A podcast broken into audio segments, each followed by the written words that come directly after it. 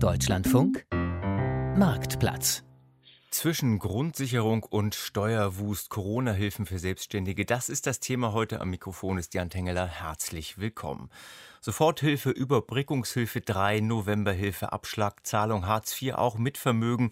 Die Bundesregierung legt immer neue Programme auf, um jenen zu helfen, die von der andauernden Krise besonders betroffen sind. Künstler und Mitarbeiter der Veranstaltungsbranche, kleine Unternehmer, sogenannte Solo-Selbstständige. Der Schaden ist groß, ebenso das Bemühen, ihn zu begrenzen. Allerdings wird es immer komplizierter in dem Geflecht aus direkter Hilfe, Steuervergünstigung und dem möglichen Umstieg auf die Grundsicherung, den Überblick zu behalten. Was ändert sich im neuen Jahr und wie wirken sich die fehlenden Einkünfte bzw. bereits erhaltenen Hilfe in der Steuererklärung für 2020 aus? Diese und andere Fragen möchten wir bis 11.30 Uhr gemeinsam diskutieren. Die Gäste werde ich Ihnen gleich vorstellen, aber wir möchten natürlich auch, dass Sie mitdiskutieren. Der Marktplatz im Deutschlandfunk. Mischen Sie sich ein per Telefon 00800 4464 4464 oder schreiben Sie uns eine Mail marktplatz.deutschlandfunk.de. Ja, Höreranfragen, Anregungen, Mitdiskutieren ist willkommen. Noch einmal die Nummer für das Hörertelefon 00800 4464 4464 und unsere E-Mail-Adresse lautet marktplatz.deutschlandfunk.de. Wir können Sie auch gerne zurückrufen und wenn Sie möchten, bleibt das Ganze auch anonym. Nun zu unseren Gästen, die zugeschaltet sind aus Deutschland, aus verschiedenen Teilen Deutschlands. Es ist eine Mammutkonferenz, die wir hier haben. Da ist zunächst immer noch und hoffentlich in der Leitung Alexandra Lehmler. Hallo, Frau Lehmler. Hallo, ja, ich bin noch da. Wir hören Sie, sehr gut. Sie sind Jazzmusikerin und? Ja, ich bin Jazzmusikerin und außerdem bin ich äh, im Vorstand der Deutschen Jazz Union und als solche eben auch damit befasst, wie die Corona-Hilfen funktionieren und ob sie funktionieren. So ist es, genau. Ja. Ist Lena Krause schon in der Leitung? Hallo, Frau Krause. Hallo, Herr Tengler. Ja, ich bin auch hier. Schöne Grüße nach Braunschweig, richtig? Fast. Äh, mittlerweile in Lachendorf bei Celle, weil Braunschweig äh, Bauarbeiten bedingt nicht die ruhige Umgebung hatte, die ich jetzt brauche. Sie sind Geschäftsführerin von Freo. Was ist Freo? FREO äh, steht für Freie Ensembles und Orchester in Deutschland e.V. und das ist die erste Interessenvertretung in Deutschland für frei organisierte Orchester und Ensembles aus der alten Musik, der neuen Musik oder auch dem Jazz oder auch den Richtungen, die sich jetzt nicht in solche Schubladen packen lassen. Vielen herzlichen Dank für diese erste ähm, kurze Vorstellungsrunde. Thorsten Montag ist schon in der Leitung. Hallo, Herr Montag. Ja, guten Morgen. Sie sind Betriebswirt und Existenzgründungscoach, kann man das so sagen? So kann man das sagen, ja. Mein Herz schlägt für das Unternehmertum seit mehr als 15 Jahren. Versuche ich als Betriebswirt eben gerade äh, Existenzgründer, Freiberufler und auch Unternehmer im Wachstum zu unterstützen und äh, auch online strategisch da zu beraten. Und äh, das ist so meine Passion. Und jetzt unterstützen Sie unter anderem in Fragen zu Corona-Hilfen. Mehr oder weniger, so einfach ist es leider nicht. Das werden wir versuchen aufzudröseln in den kommenden eineinhalb Stunden. Ralf Böttcher ist Steuerberater und kommt aus Husum und ist hoffentlich jetzt auch in der Leitung. Herr Böttcher, hallo. Hallo, Herr Drengeler, selbstverständlich. Sie sind da. Hallo, Herr Böttcher. Schöne Grüße nach Husum. Dankeschön. Als Steuerberater jetzt schon viel seit anderthalb Jahren oder seit nicht anderthalb Jahren, seit einem Dreivierteljahr mit dem Thema Corona befasst. Vermute ich. Oder auch erst jetzt mit dem neuen Jahr ausdrücklich äh, vom Beginn an und vielleicht schon viel, viel länger, aber das klärt sich heute, glaube ich, auf.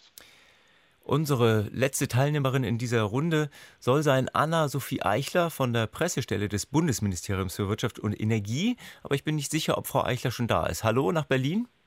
Hallo, Herr Tengeler, ich bin auch da. Ah, Sie sind auch da. Das freut mich ja. Haben wir das noch hingekriegt. Hallo, Frau Eichler.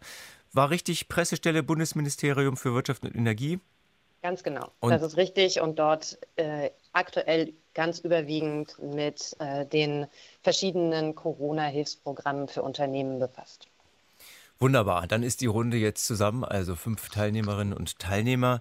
Ich freue mich, dass Sie alle dabei sind. Noch einmal Die Bitte an Sie, liebe Hörerinnen und Hörer, Sie können mitdiskutieren, Sie können anrufen 00800 4464 4464 und unsere E-Mail-Adresse ist marktplatz.deutschlandfunk.de www.ftf.de. Wir möchten sprechen jetzt über die Corona-Hilfen. Wir möchten sprechen über Steuerfragen, die im Zusammenhang mit den Corona-Hilfen auftauchen. Und wir möchten auch sprechen über die alternative Grundsicherung, Grundsicherung Arbeitslosgeld 2 bzw. Hartz IV. Ist das eine Alternative? Und wenn ja, was muss man tun? Frau Liemler, die erste Frage an Sie konkret. Wie haben Sie das letzte Jahr erlebt als Jazzmusikerin? Leben Sie vor allen Dingen davon, dass Sie live spielen und das ist dann mit März alles komplett weggebrochen, mehr oder weniger? Was ist dann passiert? Ähm, ja, also dann ist natürlich erstmal äh, bei uns zu Hause äh, die große Panik ausgebrochen, als klar war, dass es jetzt wirklich ernst wird ähm, und noch nicht klar war, dass es Hilfen gibt. Dann wurden ja doch relativ schnell Hilfen angekündigt, ähm, was natürlich für große Erleichterung gesorgt hat. Ähm, und äh, die erste Soforthilfe, die kam dann auch relativ schnell an, da wo sie hin soll. Bei den meisten Menschen, glaube ich. Ähm, und Genau, dann weiter, äh, also der Dschungel der Hilfen, die dann weiter erfunden wurden, ist relativ unübersichtlich ähm, und teilweise sehr schwer zugänglich. Also tatsächlich mein Mann und ich, wir sind beide freischaffende Musiker. Ähm, wir leben, wie gesagt, schon von Konzerten, was in diesem Jahr mehr oder weniger nicht möglich war, ähm, sind also auf Hilfen angewiesen. Ähm, und dennoch äh, ist der Zugang zu manchen Hilfen meinem Mann zum Beispiel verwehrt geblieben. Ähm, genau, was, was natürlich einfach sehr, sehr schwierig war. Also es gibt, es gibt auch weiterhin gerade keine Perspektive. Wir wissen nicht, wo die Reise hingeht und wir wissen nicht, ob es weiter Gelder gibt. Ähm, kurz, ja. kurz nachgefragt, diese erste Soforthilfe, wie hoch war die? Ähm, ich habe nicht den Höchstsatz bekommen. Ich glaube, bei mir lag die bei etwa 6.000 Euro ähm, und die war ja angelegt für drei Monate. Das Geld haben Sie bekommen. Ihr Mann hat kein Geld bekommen, hatte vermutlich die ähnliche Soforthilfe beantragt? Die erste Soforthilfe hat er auch bekommen. Da hat es funktioniert. Ähm, komplizierter wurde es dann ab der Übergangshilfe. Ähm, genau, da, da, wurden die Zugänge dann etwas erschwert. Man musste ähm, die, die Monate April und Mai 2020 mit den Monaten April, zwei, äh, zwei, April und Mai 2019 vergleichen. Und wenn man dann einen entsprechenden äh, Umsatzeinbruch hatte, konnte man diese Hilfe bekommen. Ach, und wenn man den und, nicht hatte, bekam man auch keine Hilfe. Genau, und äh, eben man kann bei, bei freischaffenden KünstlerInnen ist es einfach sehr schwierig, einzelne Monate miteinander zu vergleichen, weil die Umsätze einfach so unterschiedlich sein können, was die einzelnen Monate angeht, dass das überhaupt gar keinen Sinn macht, das so zu vergleichen. Erste Einschätzung von Frau Lehmer, von Frau Lehmler, Frau Krause. Sie in Ihrer Funktion bei der Freo haben Kontakt zu sehr vielen unterschiedlichen Künstlern. Wie sind die Erfahrungen in dem Kreis? Der Leute, mit denen Sie arbeiten? Die, die Erfahrungen, die Frau Lehmler gerade bestätigt oder beschrieben hat, die kann ich auf jeden Fall bestätigen. Einmal, was die freien Ensembles und Orchester angeht, also das Beispiel, was Frau Lehmler sagte, ein Umsatz in einem Monat 2020 mit dem gleichen Monat im Jahr davor zu vergleichen, spiegelt einfach nicht die Arbeitsrealitäten wider. Das Freiburger Barockorchester, die bei uns Mitglied sind, hatten jetzt zum Beispiel im November 2019 wirklich zufälligerweise ihren umsatzschwächsten Monat in ganz 2019 aber das ist der Referenzmonat für die Novemberhilfe. Und die Novemberhilfe bringt diesem Ensemble, diesem freien Orchester jetzt in diesem Fall nichts, weil der Vergleichsmonat so schlecht lief im Jahr zuvor. Und ähm, ähnliche sozusagen auch Erfahrungswerte, einfach was die, die ähm, Komplexität und das Ganze, das Komplizierte der Hilfen angeht, ähm, kenne ich auch aus anderen Sparten, weil ich bin eben auch Sprecherin der Allianz der freien Künste, wo 19 Bundesverbände aus verschiedenen Sparten organisiert sind. Und den bildenden KünstlerInnen geht es ähnlich, den Musikerinnen in der alten Musik geht es ähnlich, ähm, den Schauspielerinnen, den Freien, den Tänzerinnen, dem zeitgenössischen Zirkus, den Literaten, den Komponistinnen, alle haben genau diese Erfahrungswerte. Es ist kompliziert, die Hilfen kommen nicht an. Ja, Frau Eichler, Sie sitzen im Bundesministerium für Wirtschaft und sind nicht direkt dafür zuständig, aber auch eben sehr viel damit befasst, dass es Hilfen gibt, dass es kommuniziert wird, welche Hilfen es gibt und dass sie im besten Fall ja auch ankommen. Was ist bei Ihnen los? Ja, ähm, wir haben viel zu tun. ähm, weil, ja klar, das ist, ähm, das ist alles äh, relativ plötzlich passiert. Es gab großen Bedarf an Hilfen. Und ähm, es wurde ja gerade schon gesagt, dass die Soforthilfe äh, schnell aufgesetzt wurde und auch schnell angekommen ist. Ähm, das war damals aber eben auch ähm, mit dem, mit dem Gießkannenprinzip so ein bisschen. Ähm, es sollte auch schnelle Hilfe ankommen. Und ich habe hier vielleicht mal zum, die Zahlen damals. Das waren also äh, 2,2 Millionen Anträge, die da gestellt wurden und insgesamt sind 13,4 Milliarden ausgezahlt worden. Und ähm, es gab, das wird Ihnen auch bekannt sein, teilweise ja auch Berichterstattung dann äh, zu Missbrauch. Das, äh, ich möchte hier überhaupt keinen Generalverdacht aussprechen oder so, aber es gab äh, diese Fälle und ähm, deshalb haben wir uns dann bei der Anschlusshilfe, der Überbrückungshilfe, ähm, also eins, äh, wir haben die ja so nummeriert, durchnummeriert, ähm, die, zuerst war es also die Überbrückungshilfe 1, ähm, da, da, haben wir das äh, Verfahren etwas geändert und haben also gesagt, dass grundsätzlich die Anträge über einen sogenannten prüfenden Dritten gestellt werden müssen. Ausnahmen äh, gibt es dann auch für, gibt es für, für Solo-Selbstständige, die, die einen Antrag bis zu einer bestimmten Höhe gestellt haben. Da ist das nicht erforderlich, das ist entbehrlich.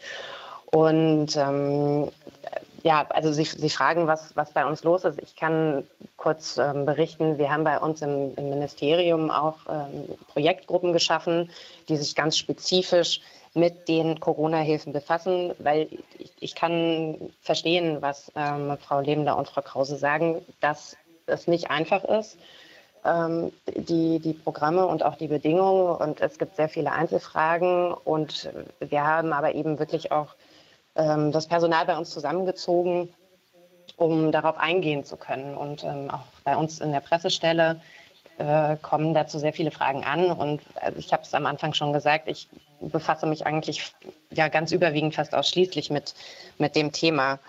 Ähm, und um kurz nochmal äh, zu die, diesem Punkt der ähm, aufzugreifen, dass die Hilfen kompliziert sind. Also wir haben letztlich ja ein zeitlich gestaffeltes System der Hilfen. Wir hatten am Anfang die Soforthilfe und dann die Überbrückungshilfe seit Juli.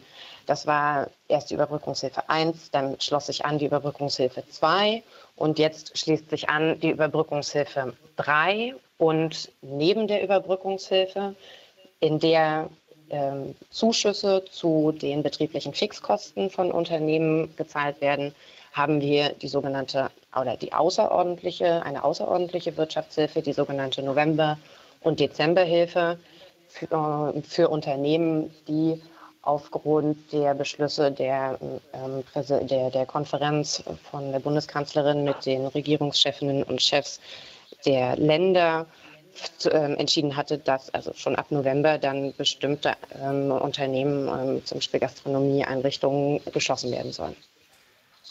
Ähm, viele verschiedene Branchen sind ja schon angesprochen, Herr Montag.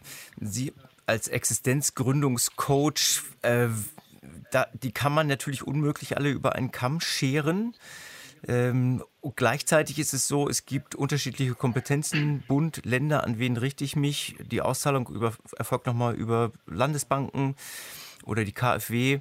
Wie haben Sie dieses, ja, dieses Sammelsurium wahrgenommen? Ja, Sie haben das schon richtig ausgedrückt. Das war in der Tat ein Sammelsurium. Ich muss dazu sagen, ich bin im März letzten Jahres äh, mit meiner Webseite vom, das, mit dem Gründerlexikon die erste Seite gewesen, die dazu berichtet haben. Und haben, wir haben einen übersichtlichen Beitrag veröffentlicht, in welchem Bundesland quasi welche, äh, ja, welche Förderung möglich ist. Und äh, das hat uns dazu be befördert, bei Google so gut gerankt zu werden, dass wir Unmengen an Besucher plötzlich bekommen haben. Und daraufhin haben wir eine Facebook-Gruppe gegründet. Und diese Facebook-Gruppe hat dann innerhalb von wenigen Wochen ich muss e extra betonen, wirklich, das ging innerhalb von zwei, drei Wochen, waren da mehr als 20.000 Leute drin, alles Betroffene, alles Solo, Selbstständige, äh, Freiberufler, viele Künstler, wirklich, wie Sie gerade sagten, durch die Reihe weg waren da die, war da die Gruppe voll und es ging immer in denselben O-Ton hinein. Also was sollen wir tun? Wir haben sowas noch nie erlebt, keiner hilft uns, wir haben kein Geld, wir haben keine Perspektive. Und ich bin da immer noch mit dieser Gruppe beschäftigt, weil die wird von heute auf morgen nicht wieder äh, zurückgebaut werden. Die Leute haben immer noch die Probleme, die Unternehmer haben immer noch diese Probleme. Und es kommen immer mehr hinzu, auch über die Webseiten, über die Berichterstattung, die ja letzten Endes in, diesen, in dieser Pandemiezeit immer wieder dieselbe ist und immer wieder kommen neue Förderungen. Sie hatten es ja, auch die Vorrednerinnen haben es bestätigt, es äh, ist teilweise echt undurchsichtig, was passiert. Und äh, das, ja, das verunsichert gerade die Unternehmer. Und wir sehen eben einen Ausschnitt von 20.000 Leuten in dieser Gruppe, was letzten Endes doch bestimmt eine ganz gute repräsentative Umfrage oder Stichprobe darstellt für Gesamtdeutschland. Und wenn man da mal so reinguckt, wir bestätigen mittlerweile jeden einzelnen Eintrag dort, denn da wird auch sehr viel Schindluder getrieben. Da sind ganz viele Trittbrettfahrer, die auch äh, Geld verdienen wollen, die ja Beratung verkaufen wollen, obwohl sie gar keine ja, Zulassungen haben und Möglichkeiten haben, wo Produkte verkauft werden sollen und wo wirklich die Not auch noch ausgenutzt wird. Und ähm, man liest halt bei dieser Moderation immer wieder, ja, ich kann das alles nicht selber machen. Ich habe zwar einen Steuerberater, aber es steht nicht im Verhältnis. Ich habe hier mal so ein paar Fälle rausgesucht. 5000 Euro Förderung habe ich bekommen. Mein Steuerberater will jetzt 1500 Euro von mir haben. Das kann doch gar nicht sein. Ich habe hier ein Zitat mal rausgesucht. Ähm, meine Steuerberaterin weigert sich aufgrund von Überlastung und den neuen Regelungen für uns den Antrag auf Dezemberhilfe und Überbrückungshilfe 3 zu stellen. Und äh, ja, Zitat Ende. Das sind also solche Dinge, die da wirklich aus der Unternehmerschaft heraus in dieser Gruppe veröffentlicht werden oder ähm, Hallo zusammen, ich steige durch das gefühlte Durcheinander mit den ganzen Hilfen, Änderungen und häufig gestellten Fragen nicht mehr durch. Ne?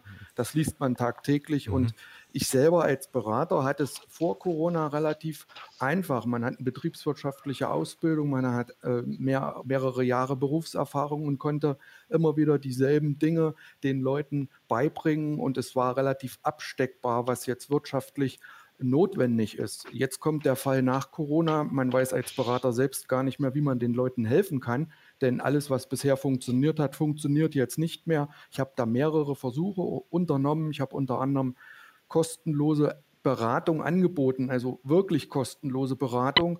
Meine Familie hat dann schon gesagt, Papa, willst nicht mal langsam aufhören? Du bist jetzt schon seit 14 Tagen jeden Tag von früh bis abends mit Leuten im Telefongespräch.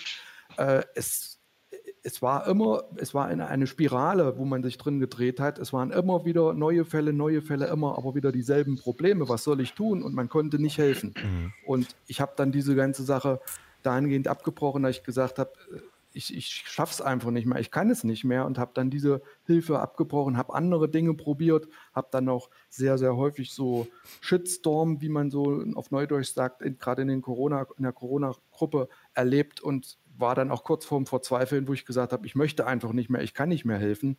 Und äh, das waren so mal ganz grob zusammengefasst meine bisherigen Erlebnisse.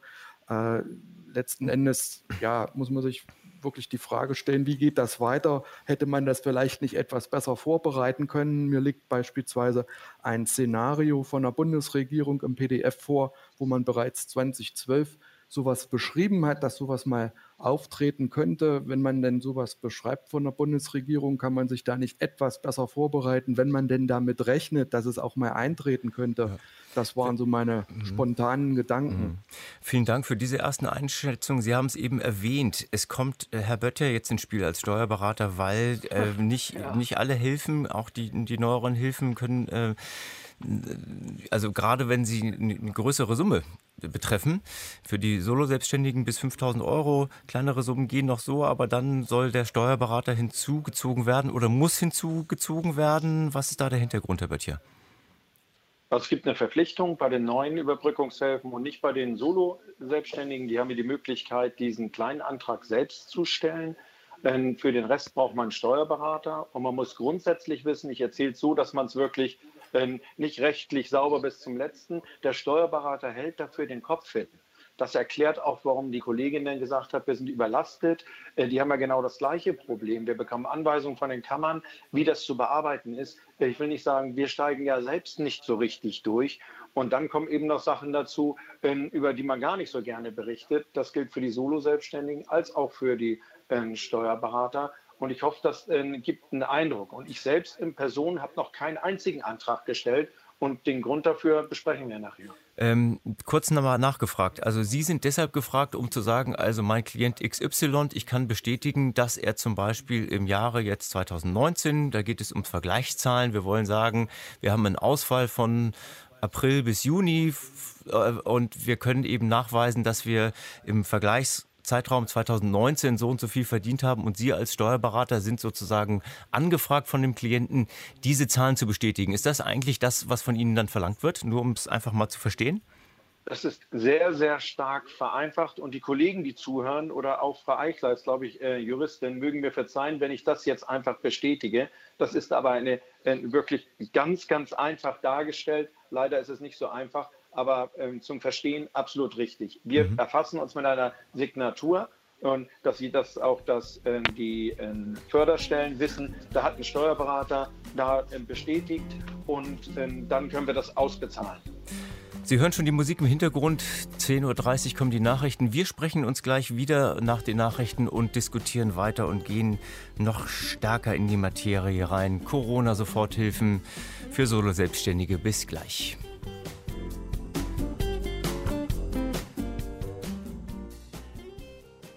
Zwischen Grundsicherung und Steuerwust, Corona-Hilfen für Selbstständige, das ist heute das Thema in Marktplatz. Wir diskutieren mit Alexandra Lehmler. Sie ist Jazzmusikerin und Vorstandsmitglied in der Deutschen Jazzunion. Lena Krause ist Geschäftsführerin der Freien Ensembles und Orchester Freie und in der Allianz der Freien Künste. Anna-Sophie Eichler von der Pressestelle des Bundesministeriums für Wirtschaft und Energie. Thorsten Montag ist Betriebswirt und Existenzgründungscoach und Ralf Böttcher Steuerberater. Eben in den ersten 20 Minuten haben wir versucht, mal so ein bisschen den Überblick zu bekommen. Auf der einen Seite also ja viele betroffene Künstler, Solo-Selbstständige, die kein Einkommen mehr haben und es hapert hier und da, damit das Geld zu bekommen und die Anträge zu stellen.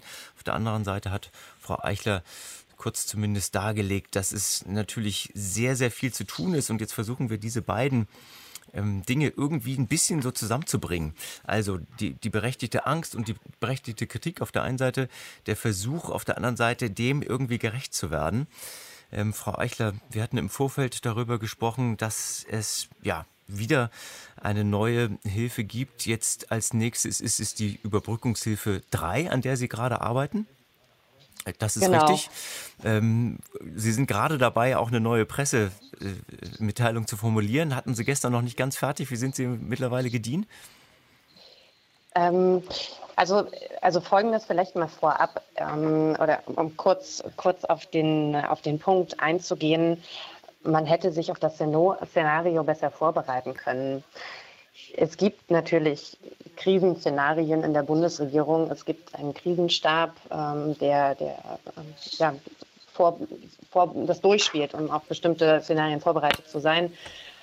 Ich glaube aber, dass das Szenario, das wir jetzt haben, ähm, alle überrascht hat. Ähm, also wenn ich mich zurückerinnere, wie wir noch äh, zu Beginn des Jahres ähm, äh, als die ersten Meldungen oder Ende letzten Jahres, das war dann, glaube ich, Beginn des Jahres, äh, als die ersten Meldungen kamen über, über die Fälle, die, die steigenden Infektionsfälle, ähm, wie, wie weit weg das damals noch war und äh, wie es dann zugenommen hat und wie die Welle uns dann tatsächlich überrollt hat ähm, und äh, eben Einfluss auf alle Wirtschaftsbereiche auch dann hatte, weil insofern sich auch stark zum Beispiel von der Finanzkrise unterscheidet, möchte ich sagen, dass es, glaube ich, extrem schwierig gewesen wäre, sich da wirklich darauf vorzubereiten. Und ähm, wir haben dann eben versucht, das ja, ähm, so schnell wie möglich darauf zu reagieren. Und ähm, ich möchte gerne eine Zahl auch mal nennen, Ähm,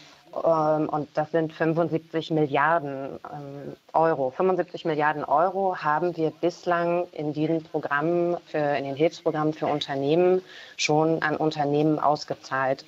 Ein Großteil davon ist über die KfW ausgezahlt worden an Krediten, ne, ähm, zum Beispiel der KfW-Schnellkredit, bei dem die, die Bedingungen auch sehr stark äh, vereinfacht wurden.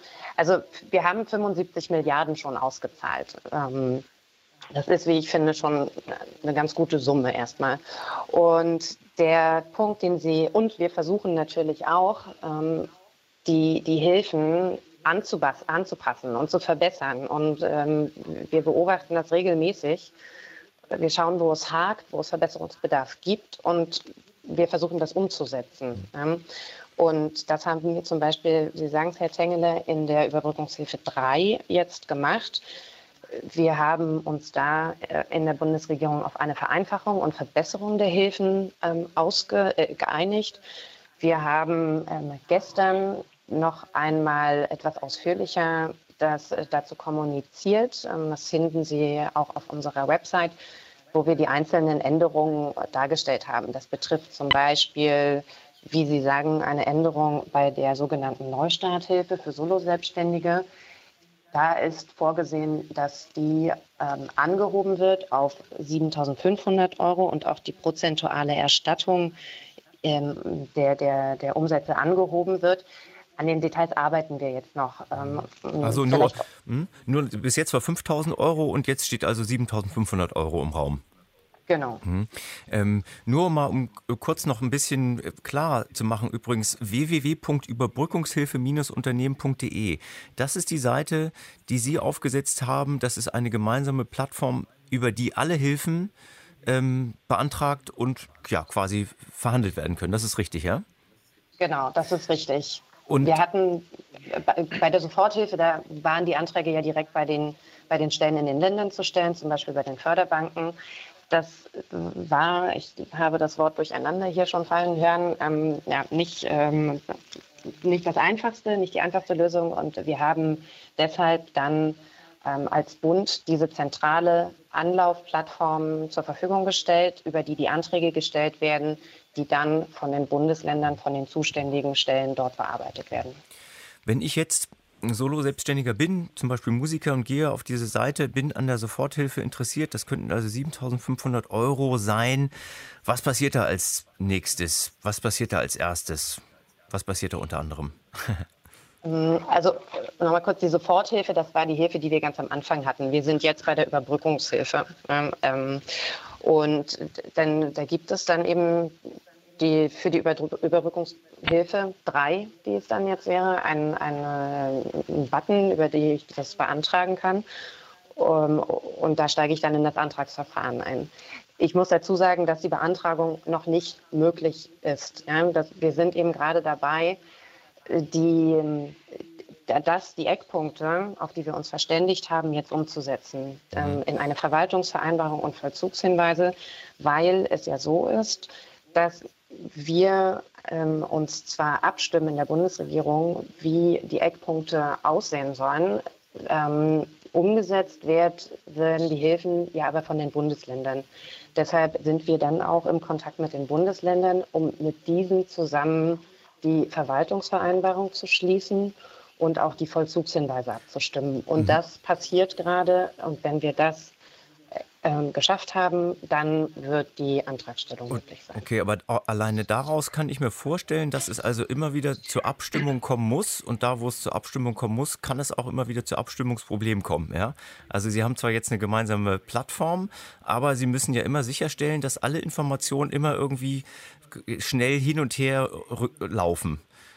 Genau, genau, das ist der Fall. Wir sind da natürlich in einem guten Austausch, aber ähm, ja, das, das, das, ist ein, ein Punkt. Äh, wir, wir haben einen föderalen Staat äh, mit einer Aufgabenverteilung zwischen dem Bund und den Ländern.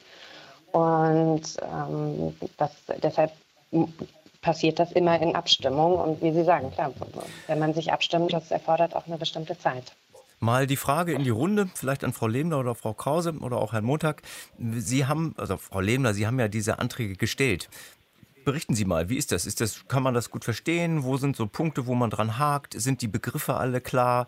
Ähm, was, ist, was ist mit dem Elster-Zertifikat zum Beispiel, also direkt mit der Steuernummer und solche Sachen? Geben Sie mal einen Einblick, bitte. Ja, da kann ich äh, tatsächlich äh, so viel gar nicht zu sagen, weil die Überbrückungshilfe 1 und 2 hat ja mein Steuerberater für mich beantragt. Okay. Genauso wie die Novemberhilfe, das hat alles mein Steuerberater gemacht. Glücklicherweise musste ich mich damit selbst nicht auseinandersetzen. Was ich aber sagen kann, ist, also was ich ganz wichtig finde für die Hörerinnen und Hörer zu wissen, es geht hier um eine Hilfe für Unternehmen und keine Hilfe für den Lebensunterhalt der KünstlerInnen. Also ähm, das heißt, das, was hier bezuschusst wird, ähm, sind Ausgaben, die tatsächlich da sind für ähm, Ausgaben, die ähm, eben im Unternehmen anfallen, also Büro und alle Kosten, die eben dazugehören. Aber das, ähm, das finde ich sehr wichtig, mhm. dass die Hörerinnen das wissen. Und das heißt aber auch, Sie zum Beispiel, oder ich sag mal, Musiker, die haben vielleicht nur eine Wohnung und üben zu Hause im Wohnzimmer oder in der Küche. Das heißt, sie haben nicht ein Büro im Sinne eines großen Unternehmens, sondern das Büro ist die Küche. Und deshalb können sie da auch die Küche nicht wirklich ähm, anrechnen und können dafür kein Richtig. Geld bekommen. Mhm. Richtig, so ist es bei ganz, ganz vielen äh, KünstlerInnen. Bei mir ist es anders. Ich habe ein Büro, ich habe einen Proberaum, ich habe einiges, was ich da beantragen kann. Ähm, und ich lebe in Baden-Württemberg. Baden-Württemberg ist eine Ausnahme mhm. in Deutschland. Es hat nämlich den Unternehmerlohn mhm. ausgezahlt äh, seit Sommer. Und äh, insofern äh, können wir uns da, was das angeht, äh, nicht beklagen. Aber noch ganz kurz zu der Überbrückungshilfe. Also was ein riesengroßes Problem ist, ist, dass man die Anträge immer erst stellen kann, wenn der Zeitraum schon fast vorbei ist, für den der Antrag gilt. Das heißt, das Geld, was anfällt, was man braucht, muss man vorher schon irgendwie gezahlt haben. Und bis die Hilfe dann kommt, ist der, ist der äh, Zeitraum meistens lange vorbei. Also um ein Beispiel zu nennen, die Überbrückungshilfe 1 die für die Monate Juni bis August gedacht war, kam bei mir am 16. Dezember an. Die mhm, Novemberhilfe kam bei mir äh, im Januar an. Also das heißt, das Ganze ist immer sehr verzögert. Das heißt, man muss diesen Zeitraum jeweils immer irgendwie überbrücken. Durch private Hilfen, durch was auch immer. Ja, ähm, es ist einsichtig. Jetzt komme ich nochmal wieder auf die Überbrückungshilfe 3 zurück, wo ja jetzt schon ein Zeitraum angedacht ist, der bis Juni 2021 geht. Ist das richtig? Überbrückungshilfe 2 soll nach dem Willen von Olaf Scholz und Peter Allmeier bis Ende, bis Ende Juni 2021 verlängert werden. Das ist richtig. Ja. Das heißt aber auch, ich habe jetzt sozusagen bis Ende Juni Zeit, das zu machen, beziehungsweise wenn ich es dann machen kann, das dauert noch ein paar Tage oder Wochen, haben wir gerade gehört. Aber dann kann ich mich auf einen Zeitraum einstellen, der bis 2021, äh, bis Juni geht. So weit. Richtig? Genau. Ähm, es war äh, vielleicht, also ich ver verstehe sehr gut, dass, ähm, äh, dass es ein Problem ist, dass teilweise die Zahlungen erst sehr viel später ankommen als, ähm, als oder nach dem Zeitraum ankommen, für den sie gezahlt werden. Ähm, ich kann nicht mehr tun, als um Verständnis werben, dass es Prozesse sind, die dafür aufgesetzt werden müssen. Es sind äh, die Abstimmungen ähm, mit den Bundesländern, die erfolgen müssen. Ähm, die, die, die technische Umsetzung muss stattfinden und dann sind es die Stellen in den Bundesländern, die die Anträge prüfen, die Antragsprüfung vornehmen und die Auszahlungen dann vornehmen. Ähm, das führt leider dazu, dass es da ähm, ja, so, ein, so einen gewissen, eine gewisse Zeitverzögerung gibt. Und was jetzt die Antragstellung angeht, da war es ja, ähm, ist es so, dass diese Anträge aufgrund einer Prognose gestellt werden. So wird es eben jetzt auch bei der Überbrückungshilfe 3 sein. Ähm, äh, ich prognostiziere, muss eine Prognose abgeben, wie sich wohl meine, meine ähm, finanzielle wirtschaftliche Situation entwickelt.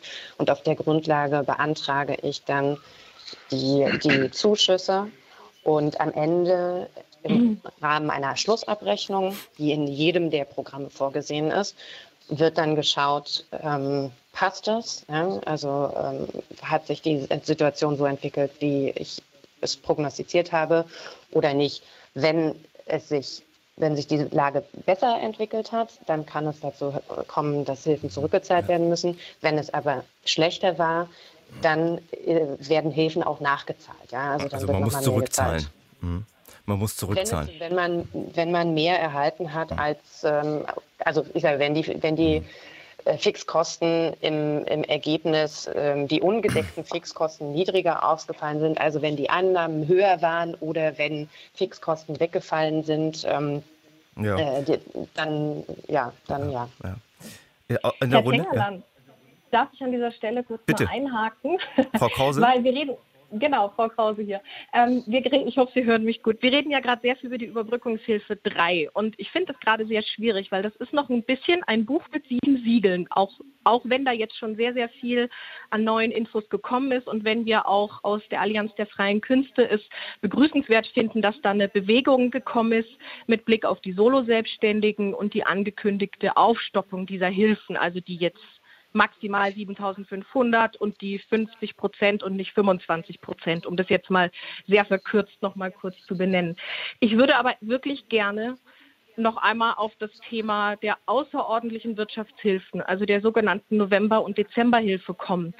Weil gerade auch in dem Kontext, dass ähm, jetzt Zahlungen sehr, sehr verspätet erst kommen, ähm, denke ich und sind wir der festen Überzeugung, dass das halt auch bedingt ist durch diese sehr überbürokratisierten Programme und die Kriterien. Und in der November- und Dezemberhilfe möchte ich einfach ein Beispiel kurz versuchen zu erläutern, was die Antragsberechtigung angeht, wo so viele bildende Künstlerinnen, Musikerinnen, Schauspielerinnen durchs Raster fallen. Und das ist wegen der, sage ich mal, Antragsberechtigung, der Kategorisierung der Antragsberechtigung in direkt betroffen, indirekt betroffen und indirekt über Dritte betroffen. Und das ist ja schon mal die erste Hürde, womit AntragstellerInnen konfrontiert sind, dass sie schauen müssen, wo passen sie rein. Und hier haben, nehme ich jetzt mal das Beispiel einer selbstständigen Sängerin. Sagen wir, die Sängerin hat zwei Standbeine. Sie verdient äh, einen Großteil ihres, ihres Einkommens damit, dass sie Konzerte in einem Konzerthaus gibt. Einen anderen Einteil ihres Einkommens hat sie über einen Lehrauftrag an einer Musikschule. Im November mussten Konzerthäuser schließen wegen dem Lockdown Light, die Musikschule aber nicht. Und jetzt gibt es das Kriterium der indirekt Betroffenen, wo wir diese Sängerin jetzt mal einordnen. Und dann darf sie aber nur einen Antrag stellen, wenn sie 80 Prozent ihres Umsatzes mit dem direkt Betroffenen von der Schließung eingenommen hat, also dem Konzerthaus. Wenn Darf diese ich da Sängerin, was dazu sagen? Ja, erst gerade zu Ende und dann. Wenn, wenn, diese Sängerin jetzt, sagen wir, 25 Prozent ihres Umsatzes mit der Musikschule, die offen bleiben darf, verdient und aber nur 75 Prozent mit ihren Auftritten im geschlossenen Konzerthaus, dann fällt sie eigentlich raus und kriegt nichts. Und das sind Kriterien, die eine, das ist ein, ein Bürokratiedschungel und das macht so viele Hürden auf und schließt so, so, so, so viele, äh, gerade solo selbstständige Kunst- und Kulturschaffende aus. Und wenn wir, wenn wir sozusagen jetzt neue Hilfen entwickeln, aufbauend auf, auf solchen, wie wir sagen, Fehlkonstruktionen, dann sehe ich da echt Gefahr, dass es nur noch schlimmer wird. Mhm. Da also gab es eine, Entschuldigung, da, da war Herr Böttcher oder Frau Montag? Darf ich ganz kurz einhaken? Erst, erst ganz kurz Herr Montag oder Herr Böttcher, die wollten sich, hatten sich vorher schon gebildet. Ja, ich hatte auch nur ein paar Notizen gemacht. Ich möchte auf Montag, mehrere ja. Dinge mal kurz eingehen. Äh, es ist natürlich bemerkenswert, 75 Milliarden ist eine riesige Summe, Frau Eichler. Aber wenn Sie sagen KfW-Kredite, da sind auch ganz viele schon ausgeschüttet worden. Also ich behaupte jetzt einfach mal mit meiner Erfahrung, äh, es ist wahrscheinlich nicht das Zielführende, wenn man gerade diese Zielgruppe der Solo-Selbstständigen, die sich ja hier um eine Förderung, um finanzielle Zuschüsse bemühen, wenn man die dann, weil man es einfach nicht wirklich sauber durchgeplant hat, dann einfach auf einen KfW-Kredit schiebt und dann eben quasi mehr oder weniger in Anführungsstrichen in die Schuldenfalle abwandern lässt. Also das halte ich wirklich für sehr, sehr unschlau, wenn man das einfach dann als Alternative anbietet auch äh, das, was die Frau Lehmann gerade sagte und auch äh, die Frau Krause, das ist letzten Endes in meiner, äh, mit meinem Dafürhalten dieses föderalistische, Frau Eichler, Sie sagten es selber, wir leben in der Föderalismus und hätte man jetzt nicht einfach in diesem Pandemiefall, der ja gesamt, das gesamte Bundesgebiet wirklich betrifft, das ist ja nicht nur mal mit Bayern oder mal mit Thüringen äh, abgetan, sondern es betrifft das gesamte Bundesgebiet, dann kann man doch auch eine Entscheidung für das gesamte Bundesgebiet einheitlich treffen. Meine ja. Vorrednerin sagte, es gibt in Baden-Württemberg da eine Gott sei Dank eine bessere Förderung für die privaten Ausgaben. Das haben wir in Thüringen oder in anderen Bundesländern so nicht gehabt. Und daran sehen Sie doch, dass es relativ undurchsichtig ist, es ist nicht einheitlich äh, gelöst, es ist ungleich, unverhältnismäßig teilweise, was da gemacht wurde und das macht die Leute wahnsinnig, das ja. macht die Unternehmer wahnsinnig, weil sie gar nicht mehr wissen, was sie glauben sollen. Ja. Jeder, jedes Bundesland, ich habe mir tatsächlich damals mhm. die äh, Mühe gemacht in der ersten, in dem November und der Dezemberhilfe, jedes einzelne Formular habe ich mir angeschaut. Ich habe darüber Videos gedreht und habe versucht, mhm. den Leuten zu erklären, was sie überhaupt ausfüllen ohne da jetzt juristisch drauf eingehen zu wollen oder zu müssen und habe gemerkt, also äh, das versteht kein Mensch. Ja. Das ist wirklich Hamburg, Bremen, Schleswig-Holstein, jeder hat da sein eigenes Süppchen ja. gekocht und ich habe dann irgendwann auch gesagt, ich kann nicht mehr, ich verstehe es einfach nicht mehr. Mhm. Warum ist das so kompliziert? Wie soll das denn ein Laie verstehen, der eigentlich den ganzen Tag Musik macht oder der malt oder der irgendeine andere Tätigkeit durchführt? Und das ist das, was, äh, was ich absolut nicht verstehe. Es wird immer, es ist echt extrem bürokratisch und ich glaube, es wird auch nicht einfacher das, in der Zukunft. Das, das ist ganz offensichtlich. Wir haben einen Hörer in der Leitung aus Süddeutschland, den ich gerne mal jetzt reinschalten würde. Hallo nach Süddeutschland. Hallo, hallo. Äh, Sie haben die Runde verfolgt und haben auch äh, was beizutragen zu den Anträgen, die gestellt werden. Wie sind Ihre Erfahrungen? Ja, ich kann die Erfahrungen eigentlich nur teilen, die, ähm, die hier geschildert wurden, weil ich finde vor allen Dingen, dass eine große Verunsicherung einfach ähm, kreiert wird durch diese Verfahren und dass ja eine Pandemie so oder so schon Verunsicherung erzeugt bei allen Leuten und dass durch diese komplizierten Verfahren einfach noch mehr Verunsicherung entsteht. Und ich, mein Steuerberater hat meinen Antrag im Dezember gestellt für die Überbrückungshilfe 2. Die Soforthilfe und die Überbrückungshilfe 1 hatte ich erhalten und rief mich dann im Januar an und meinte so, oh, er dachte schon, er müsste mir schlechte Nachrichten überbringen, dass er glaubt, dass ich es doch nicht bekomme. Und jetzt sitzt man irgendwie da und weiß nicht genau, kriege ich diese Überbrückungshilfe wirklich, obwohl das durch ein Verfahren beim Steuerberater gelaufen ist, was ja eigentlich ähm, das überprüfen soll, ob ich ähm, berechtigt bin, das Geld auch zu bekommen. Und jetzt sagt die Frau vom Ministerium, ja, da sind so komplizierte Verfahren, um das zu prüfen und so weiter.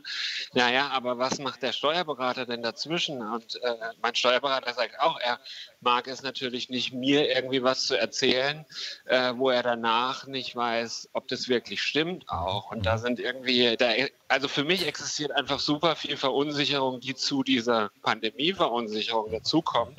Ja. Und die es einfach irgendwie schwer machen, auch damit umzugehen und zu sagen, wann kommt denn eigentlich das Geld? Weil ich weiß nicht, wann das Geld jetzt kommt.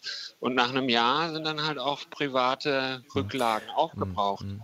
Wie ist es, mal in die Runde gefragt, wie ist es mit Nachfragen? Es gibt, ich, wir sehen Hotlines noch und nöcher, alle erklären alles Mögliche. Man hat also immer den Eindruck, im Prinzip, es wird einem geholfen. Und wir wissen auch, dass viele Gelder fließen, aber wir hören eben auch, und das hört man überall, die, in den meisten Einzelfällen ist es dann irgendwie doch schwierig. Herr Böttcher, jetzt nochmal an Sie die Frage die Steuerberater, man hatte den Eindruck bekommen, okay, man sagt, die, die, die Bundesregierung möchte eine Sicherheit, dass die Leute, die Geld beantragen, denen das Geld auch zusteht.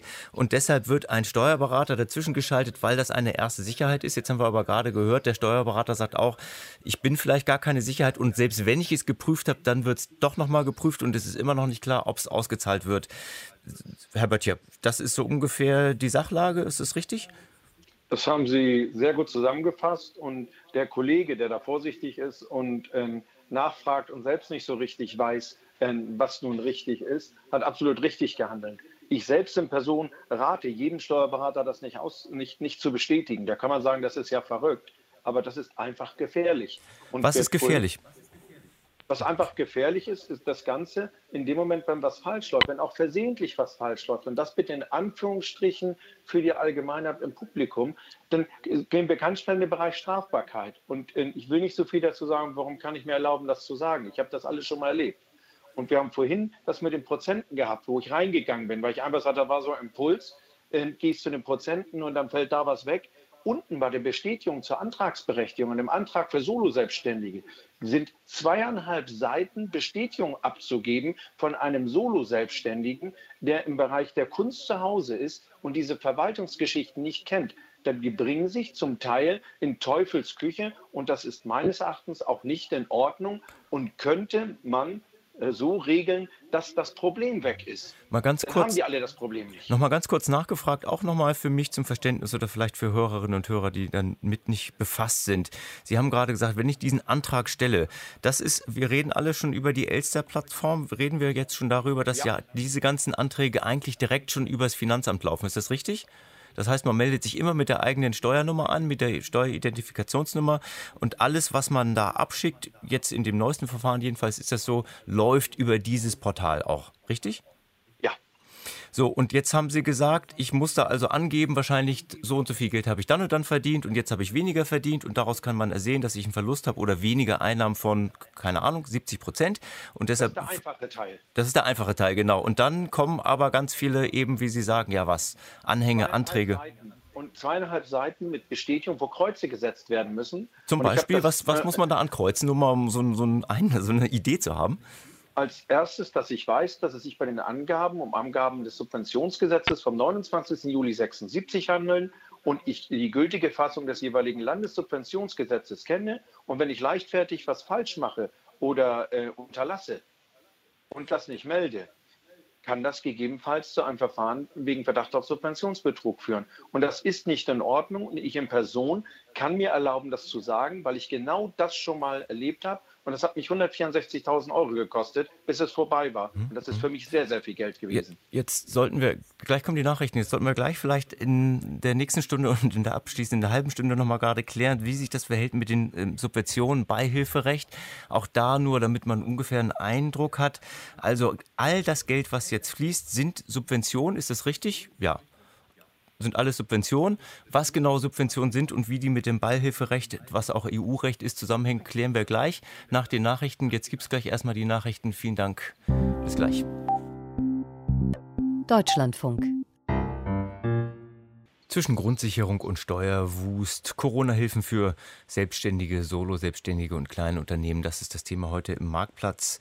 Ja, wir diskutieren seit kurz nach zehn über einen komplizierten Sachverhalt und gerade eben vor den Nachrichten ging es darum, was sind Subventionen, dass es Subventionen sind. Vielleicht sollte man vorab nochmal sagen, alle Hilfen, über die wir hier sprechen, das sind Subventionen des Staates, das sind Beihilfen des Staates, die müssen versteuert werden. Das gilt, glaube ich, für, alles, was bisher geflossen ist. Ist das richtig in die Runde gefragt? Gibt es irgendwelche Zahlungen, die nicht versteuert werden müssen, von denen, über die wir hier reden? Das reiße ich mal an mich als Steuerberater, wenn ich das darf. Ja, Herr Böttcher, gerne. Das ist so rein, prakt rein praktische Lösung ist, alles, was man an Geld bekommt, sauber dokumentieren, aufheben und dann gemeinsam mit Steuerberater, wenn man in Steuerberaterbetreuung ist, zum, äh, zum Jahreswechsel oder zum Jahresende entsprechend würdigen. Okay. Das ist, glaube ich, im Moment erstmal die beste Lösung. Man darf davon ausgehen, 99 Prozent sind steuerpflichtig. Mhm. Manchmal gibt es Ausnahmen. Genau, also das gilt eben für alle Hilfen, über die wir jetzt gesprochen haben, aber zum Beispiel auch Stipendien, über die wir jetzt noch gar nicht gesprochen haben. Da werden wir wahrscheinlich auch nicht zu kommen. Also alles, was irgendwie von Staatsseite zu Ihnen kommt, sonst kommt, das dokumentieren Sie und Sie müssen davon ausgehen, dass Sie es dann im nächsten Jahr ähm, ja irgendwie angeben müssen und dann eben versteuern müssen. Jetzt die Frage, alles das sind auch Subventionen und Subventionen unterstehen dem Beihilferecht. Das ist ein EU-Recht. Wer kann dazu was sagen? Herr Böttcher auch. Ja, ich bin nicht. Also, äh, Frau Eichler, ja, je nach. Dazu kann ich, kann ich gerne, gerne was sagen. Ähm, ganz grundsätzlich ist es so, dass ähm, Subventionen oder Beihilfen, wie der Oberbegriff ist, ähm, untersagt sind. Das, da, warum? Weil ähm, nicht äh, in den Wettbewerb eingegriffen werden soll von staatlicher Seite. Ähm, äh, das ist, wie Sie sagen, das ist EU-Recht und das muss man eben auch beachten, wenn man als Staat Beihilfen, Subventionen gewähren will. Das, was wir jetzt auch machen. Sie sagen ganz richtig, die ganzen Zuschüsse, auch die, die KfW-Kredite mit, mit besonderen Bedingungen, das gilt alles als, als Beihilfe in, in diesem Sinne. Und ähm, da sind die Vorgaben bei relativ niedrigen ähm, Beträgen bis zu 200.000 Euro äh, in einem Zeitraum von, von drei Jahren relativ äh, leicht, weil man davon ausgeht, dass diese Beträge den Wettbewerb nicht nachteilig äh, beeinflussen. Aber wenn es um höhere Beträge geht, dann müssen die Vorgaben des Beihilferechts ähm, beachtet werden. Eine Vorgabe. Und, und das führt zum Beispiel auch dazu, dass wir ähm, in der Überbrückungshilfe 2 und ähm, auch bei höheren Beträgen dann äh, in, der, in der Überbrückungshilfe 3 oder der außerordentlichen Wirtschaftshilfe eine Ver Verlustrechnung aufmachen müssen und dass nur Beiträge zu den ungedeckten Fixkosten auch ähm, dann als Zuschuss ja. gezahlt werden können. Na gut, da würde ich jetzt darauf verzichten, darauf einzusteigen, weil wir meistens uns nicht in diesem Rahmen bewegen. Trotzdem würde ich gerne, um um dann dieses Thema abzuschließen, noch mal ganz kurz darauf kommen. Sie haben gewarnt, Herr Böttcher, davor, überall, also bei jeder Hilfe, die man jetzt beantragt, sagen Sie, müssen Sie eigentlich wirklich vorsichtig sein, weil es sein kann, dass Sie irgendwas übersehen haben und wenn Sie Pech haben, guckt da irgendjemand noch mal drauf und sagt, hm, das stimmt aber nicht so ganz und egal, ob Sie das jetzt absichtlich gemacht haben oder unabsichtlich, ja, dafür müssen Sie jetzt in welcher Form auch immer gerade stehen? Also ausdrücklich nein, das ist juristisch nicht richtig und ich bin ja nur Steuerberater am Betriebswirt. Also ein Jurist würde sagen, nein, so kann man das nicht sagen. Umgangssprachlich ist das aber schon richtig beschrieben. Und deswegen gebe ich es auch so rüber. Und das und bestreibt, und jeder im Solo-selbstständigen Antrag steht unten als letzter Hinweis, unvollständige Angaben, leichtfertig erteilt, leichtfertiges Unterlassen. Und dann fängt es an, was ist denn leichtfertig? Ich bin nicht Jurist da dis äh, diskutiert man und man kann es einfach machen. Man, man, jeder Solo-Selbstständige, der Musiker, der diesen Antrag alleine stellt, bestätigt, dass er diese ganzen Regelungen kennt. Und da habe ich einen Zweifel, dass das jedem bekannt mhm. ist. Und das ist nicht in Ordnung. Und das ist so, wenn man dann äh, neben diesem, man bekommt das Geld nicht, ist es eine Geschichte. Aber der Antrag ist gestellt, ich bezahle zurück. Das hilft strafrechtlich immer noch nicht. Das Problem ist in der Welt. Ich kann nur hoffen, dass mich keiner erwischt. Also das ist natürlich jetzt nochmal ein, ein Sonderproblem. Das haben wir zumindest kurz angesprochen. Neben dem ganzen ähm, Durcheinander, das herrscht und die Verunsicherung, die wir hier so raushören, kommt dann das auch noch dazu. Macht natürlich nicht besonders viel Mut. Ich habe jetzt hier noch einen Hörer in der, in der Leitung. Das ist Herr Eriksson aus Kassel. Noch mit einer konkreten Frage. Hallo Herr, Herr ich sage schon Hallo Herr Kassel. Hallo Herr Eriksson. Ja, Eriksson ist richtig. Ja, schon guten Tag. Ähm, mein, ähm, mein Beitrag wäre gewesen vorhin, als das Thema gerade beim bei der Übergangssubvention oder äh, Übergangsbeihilfen äh, für das Freiburger äh, Barockorchester besprochen wurde. Ähm, da hatten die ähm, Musiker das Problem, dass sie in dem Vergleichsmonat des letzten Jahres eben gar, gar keine Aufträge, gar keine Auftritte hatten. Das ist ein ganz großes Problem. Die haben da nichts verdient und bekommen dementsprechend auch dieses Jahr nichts. Und meine, mein Vorschlag wäre ja gewesen, an die Behörden, an die Legislative, wie auch immer, da zu entscheiden, ähm, den Durchschnittsverdienst des ganzen Jahres zugrunde zu legen, um dann auf den Monat runtergerechnet, also durch zwölf, zu sagen, gut, du verdienst dieses Jahr so und so viel. Ausnahme ist natürlich, wenn ich jetzt aufhöre, dort als Musiker zu arbeiten, und das ist jetzt schon beispielsweise im September passiert oder so, ähm, dass man dann, dann natürlich äh, da gar nichts bekommt, was ja äh, oder jedenfalls nicht die Menge bekommt, äh, wie man die bekommen würde, wenn man bis zum Jahresende gearbeitet hätte dort. Mhm. Das ist mein Vorschlag gewesen, dass man wirklich das äh, immer runterrechnet und nicht auf den speziellen Monat nur ja, festmacht. Ja. Ich glaube, der Vorschlag gilt teilweise. Ich glaube zum Beispiel für ja, die, ja ich kann da, Frau Krause. Ich kann direkt Frau Krause hier. Ich kann direkt darauf antworten. Also es gibt dieses sogenannte Wahlrecht ob nur der Monat, jetzt bei November- und Dezemberhilfe, ob nur der entsprechende Vorjahresmonat als Referenzumsatz genommen wird oder ob dieser Jahresdurchschnitt, wie Sie es gerade äh, beschrieben haben, genommen wird. Dieses Wahlrecht haben Solo-Selbstständige. Dieses Wahlrecht haben aber nicht, sage ich mal, die nächste Stufe der Kleinst- und Kleinunternehmen, der zum Beispiel frei organisierten ähm, freien Ensembles und Orchester. Was Sie gerade beschrieben haben, ist ein Vorschlag, äh, ist eine Forderung, die, ähm, die wir in der Allianz der freien Künste und in vielen, vielen anderen Verbänden schon mit Bekanntwerden der Novemberhilfe in, in die Politik hineingegeben haben. Sie ist leider nur für Solo-Selbstständige umgesetzt worden, ähm, für andere noch nicht. Mhm. Aber es ist, es ist eine grundsätzliche Fragestellung auch, warum man immer den Vergleichsmonat nimmt für eine Branche, die keine saisonbedingten, typisch, typischerweise immer gleichbleibenden Umsätze hat, wie zum Beispiel die Feuerwerks-Silvesterverkäufer, ähm, wo klar ist, okay, da ist der größte Umsatz tatsächlich im Dezember. Das ist in der Kunst- und Kulturbranche anders. Die Arbeitsrealitäten sind anders. Die, die Umsätze schwanken von Monat von Monat zu Jahr zu Jahr. Und da ist auch die Frage von uns natürlich, warum man da sozusagen nicht der Arbeitsrealität entsprechend die Hilfen auch gestaltet. Ja, vielen Dank, Herr, Herr Eriksson, für, für diese Anregung. Ich möchte jetzt gerne den Thomas Meinhardt einführen. Der sitzt hinter mir im Studio und hat einige dieser vielen Anrufe und äh, Mails, die wir bekommen haben, zusammengefasst. Es ist so viel, dass wir nicht die alle einzeln vorstellen können. Ähm, Thomas Meinhardt, bitteschön. Ja, die Lebenswirklichkeit der Solo-Selbstständigen ist wirklich eine riesige, riesige Bandbreite und viele fragen sich, komme ich da weiter, falle ich da drunter oder falle ich da nicht drunter. Wir haben beispielsweise eine Anfrage eines Privatdetektivs, der sagt, ich habe immer schwankende an Einkünfte. Das ergibt sich halt aus dem Geschäft.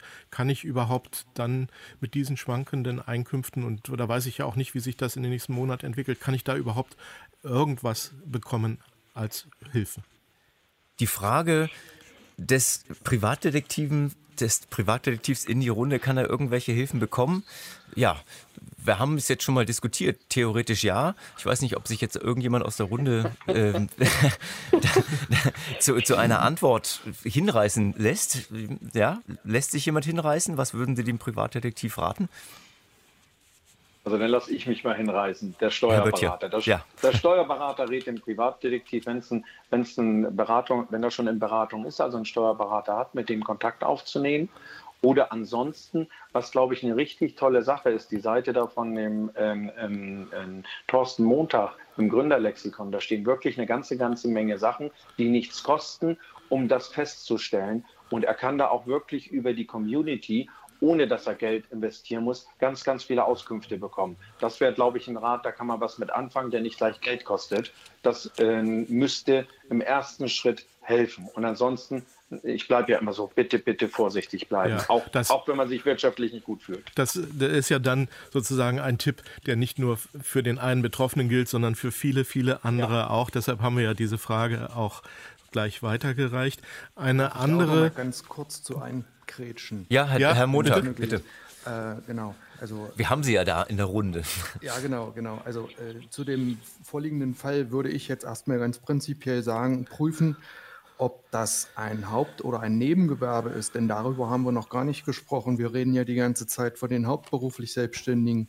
Sie können sich vorstellen, dass es mindestens genauso viele Leute gibt, die im Nebenerwerb Nebengewerbe angemeldet haben, Kleinunternehmer sind und so weiter, äh, die werden überhaupt gar nicht gefördert. Also man muss da immer erstmal vorher gucken, hat man es mit der oder mit der Zielgruppe zu tun. Und genau das macht es so kompliziert, um vielleicht nochmal auch die ganzen Vorredner so ein kleines bisschen zusammenzufassen. Wir haben auf gründerlexikon.de nicht umsonst eine Checkliste für Existenzgründer und für Unternehmer zusammengestellt, weil es eben einfach in Deutschland nicht nur in dem ganzen Förderdschungel zu kompliziert ist, sondern generell auch ziemlich wirtschaftlich kompliziert ist. Ich liebe es, da eine Reihenfolge zu haben. Auch immer, wenn ich beraten habe, dass die Leute von A bis Z genau wissen, was sie wann zu tun haben. Und genau das fliegt mir jetzt um die Ohren, weil ich überhaupt gar nicht mehr weiß, was wann zu tun ist, in welchem Bundesland was wie abzuwickeln ist. Und wenn dann noch, und jetzt komme ich zu dieser extremen Bürokratie, äh, wenn ich dann noch lesen muss im Tagesspiegel, ja, dass klammheimlich hintenrum Corona-Hilfen, Förderbedingungen geändert werden, sodass da bestimmte Leute wieder rausfallen oder dass man da, was weiß ich, auch immer mit versucht zu erreichen. Wenn das dann noch besteht und wenn der Herr Böttcher sagt, dass diese ganzen Bedingungen unter den Formularen mit zwei Seiten und mehr im Kleingedruckten so schwierig sind, so schwer zu verstehen sind, dass selbst Juristen das nicht können, dann frage ich mich ganz ernsthaft, ist das dann noch fair, wenn jemand versucht, einem Unternehmer zu helfen? Und es wurde ja auch eindeutig gesagt, wir lassen keinen Unternehmer im Regen stehen.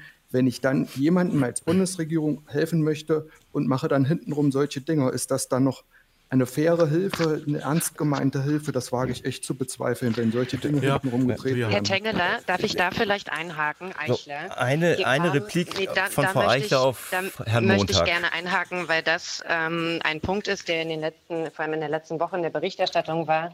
Wir hätten nachträglich, und es kam das Wort klammheimlich, ähm, Bedingungen für die Hilfen gewährt. Das stimmt nicht. Das ist wirklich nicht richtig. Die Bedingungen für die Überbrückungshilfe II standen von Anfang an fest. Das stand in dem Leitfaden für Antragstellende, den wir auf unserer Website äh, allen Antragstellenden an die Hand geben, wo man Schritt für Schritt durch die Antragstellung geführt wird. Das stand auch in den, in den äh, FAQs. Von Anfang an stand drin, ähm, es handelt sich um Beiträge, Beiträge zu den ungedeckten Fixkosten und das Beihilferecht ist zu beachten. Das haben wir dann nur noch einmal konkretisiert, als die Genehmigung von der Kommission okay. da war. Ich möchte da ja. also wirklich also einfach nochmal okay, betonen. Vielen Dank. Ja, jetzt möchte ich deshalb Meinert noch ein lieber, paar Fragen, lieber noch ein, ein paar konkrete, Fragen. Fragen. Wir haben eben den Nebenerwerb angesprochen. Das gibt es ja auch andersrum. Jemand ist hauptberuflich Solo, selbstständiger Künstler, hat aber immer ein bisschen nebenher gejobbt. Das sind teilweise auch 450 Euro Eurojobs, diese Nebenhertätigkeit, wenn sie gering ist oder wenn sie gar nur 450 Euro umfasst, wie wird das berücksichtigt? Weil die 450 Euro-Jobs sind ja auch in ganz vielen Fällen jetzt weggefallen. Wer kann diese Frage beantworten? Was ist mit den 450 Euro-Jobs? Das, äh, wir sind ja hier ähm, Eichler, wir sind ja, ja ähm, unsere, unsere Hilfsprogramme sind Hilfen für Unternehmen. Wenn es sich jetzt hier um, um Angestellte, also um, um Beschäftigte handelt, dann ähm, sind das Hilfen, die ähm, über das Bundesministerium für Arbeit und Soziales dann gegebenenfalls laufen. Wir, wir, sind, wir wären da jetzt im Prinzip beim Arbeitslosengeld II oder Hartz IV oder die Grundsicherung. Da haben wir jetzt gar nicht drüber gesprochen, weil wir einfach nicht dazu gekommen sind. Nochmal ein extra Bereich den wir jetzt aber ausklammern, weil Thomas Meinert noch weitere Fragen hat von unseren Hörerinnen ja, und Hörern. Eine Hörerin war solo selbstständig lange, hat dann ein Kind bekommen, war also in der fraglichen Zeit, Vormonate ist das Stichwort, in Elternzeit, ist aber weiterhin solo selbstständig. Wie wird das jetzt berücksichtigt?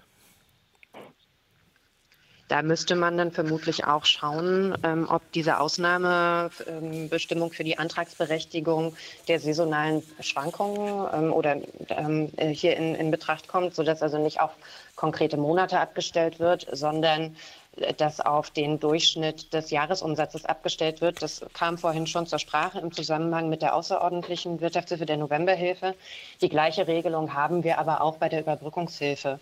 Und ähm, auch noch einmal ganz kurz, wir haben auch bei der Überbrückungshilfe 3 jetzt die Antragsberechtigung weiter vereinfacht, weil der Vorwurf kam, es sei so kompliziert.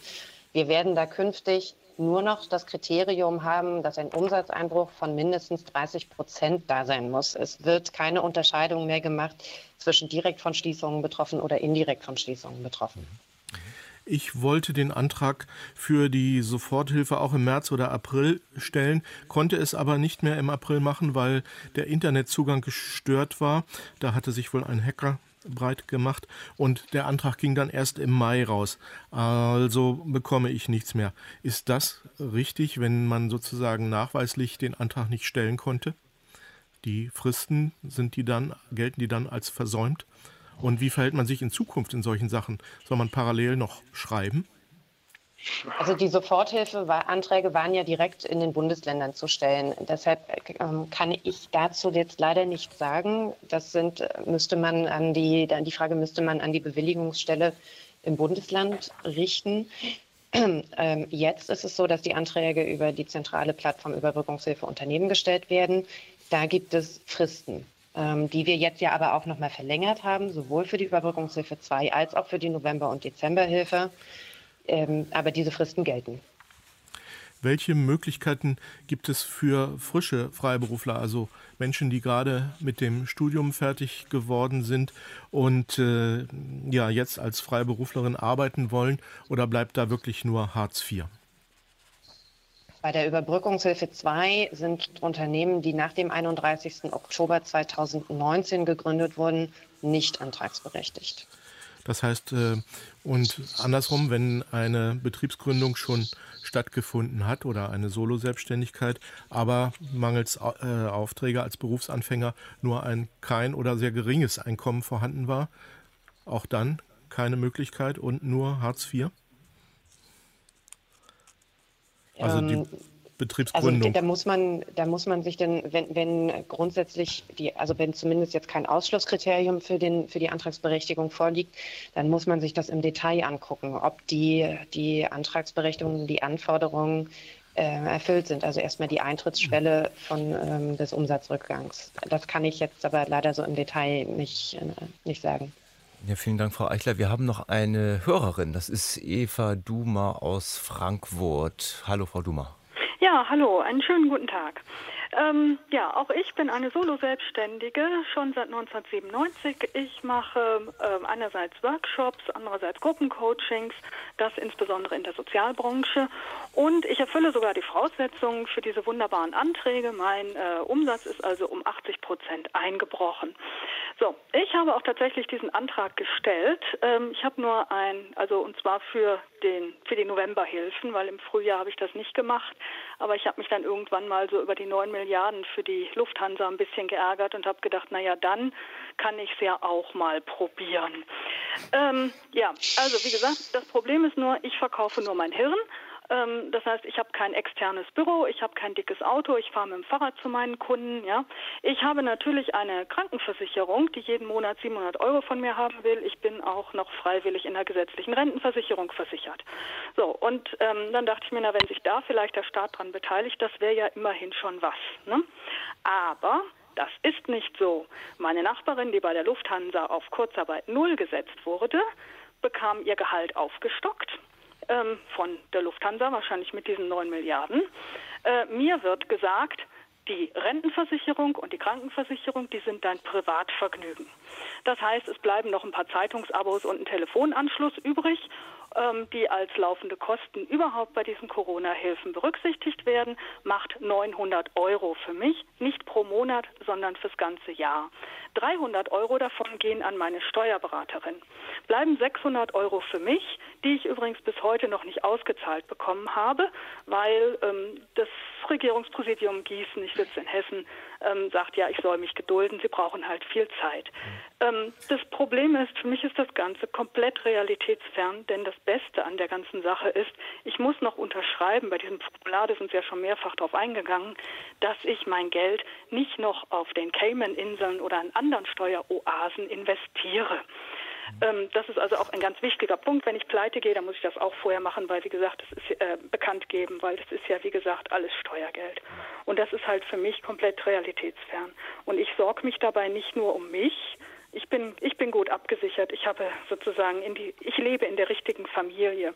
Ja, aber ähm, das äh, ist natürlich etwas, wo man sagen muss, also wir geben Geld, 9 Milliarden für die Lufthansa aus, dafür, dass sie weiter das Klima ruiniert. Wir sozusagen haben viele Milliarden für die Automobilindustrie, die ähm, die, die Zukunft verschlafen hat und die Elektromobilität nicht mitbekommen hat.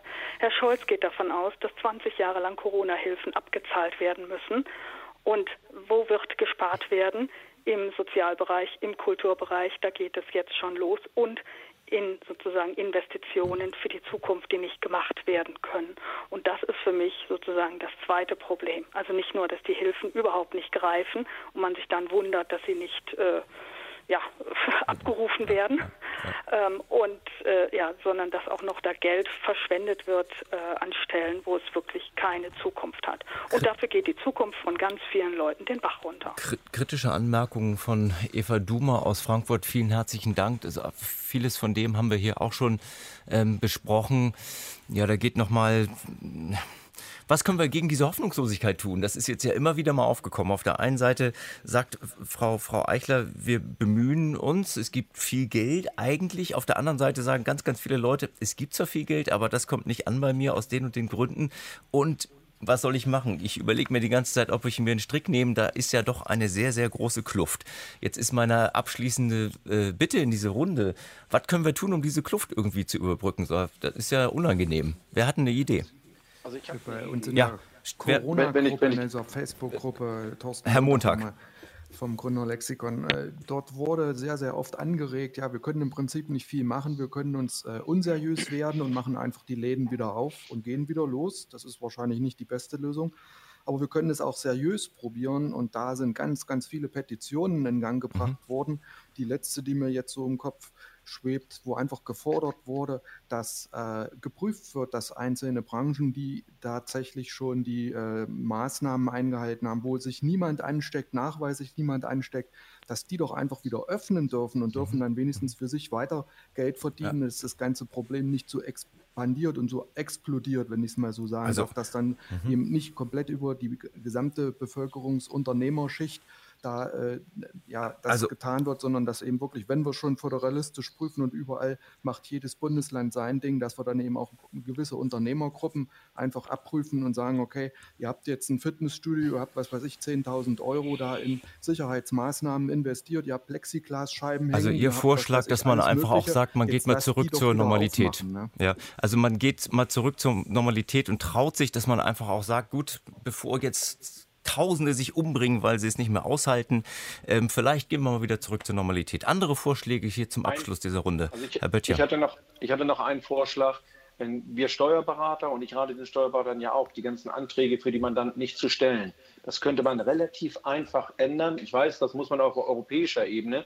Aber wenn man einfach diese Strafbarkeitsregeln diese Leichtfertigkeit und dieses, da wo das umgangssprachlich als versehentlich kommt, wenn man das einfach ändert und rausnimmt für die Corona-Zeit und einfach sagt, davor haben die Kollegen Angst, vollkommen zu Recht, weil dann hat man das Thema gar nicht. Dann sind nur noch diese bösen Sachen, die wirklich loslaufen und wollen da Förderung abgreifen. Das ist nicht in Ordnung. Aber dann wäre das Thema sofort vom Tisch und wir Steuerberater könnten hier zügiger und ordentlicher noch besser arbeiten. So, das waren jetzt nochmal zum Abschluss von Herrn Böttcher ein ähm, ganz konkreter Hinweis ähm, für seine Situation. Jetzt ist es gleich 11.30 Uhr und dann gehen hier für diese Sendung jedenfalls die Lichter aus. Ich möchte mich bedanken bei Alexandra Lehmler, Jazzmusikerin, Lena Krause, Geschäftsführerin der Freien Ensembles und Orchester, Anna-Sophie Eichler von der Pressestelle Bundesministerium für Wirtschaft und Energie, Thorsten Montag, Betriebswirt und Existenzgründungscoach und Ralf Böttcher, Steuerberater. Vielen Dank, dass Sie hier mit uns in diese Bresche gesprungen sind, in dieser komplizierten Materie. Ja, und ich wünsche Ihnen alles Gute und ähm, sag auf Wiederhören. Jan Tengeler war am Mikrofon. Bis zum nächsten Mal. Ja, danke ebenso. Danke ebenso.